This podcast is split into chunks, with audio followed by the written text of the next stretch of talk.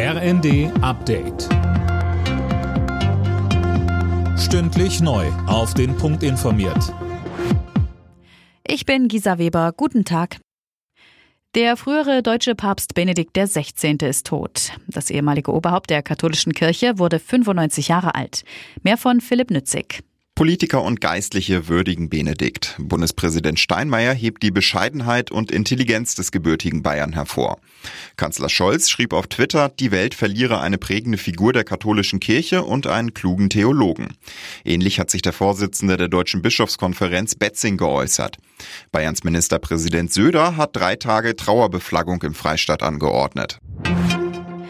Kanzler Scholz hat die Bürger in seiner Neujahrsansprache zu Zusammenhalt und Zuversicht aufgerufen. Ein schweres Jahr geht zu Ende, sagte er. Die Folgen des russischen Angriffskriegs auf die Ukraine spüren wir alle auch in Deutschland. Beim Einkaufen im Supermarkt, an der Tankstelle oder wenn wir die Strom- oder Gasrechnung bezahlen.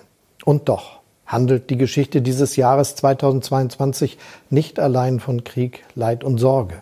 Und wir in Deutschland sind nicht eingeknickt, als uns Russland im Sommer den Gashahn zugedreht hat weil wir uns nicht erpressen lassen. Auch das ist für mich die Geschichte des Jahres 2022.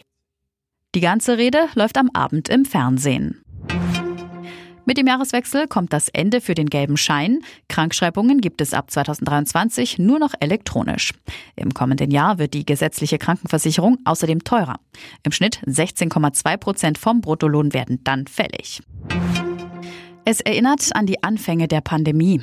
Die WHO hat China um mehr Transparenz mit Blick auf die aktuelle Infektionslage gebeten. Grund ist die zuletzt explodierende Zahl an Infektionen in der Volksrepublik. Tests gibt es selten und damit fehlen auch Daten zu möglichen neuen Varianten. Alle Nachrichten auf rnd.de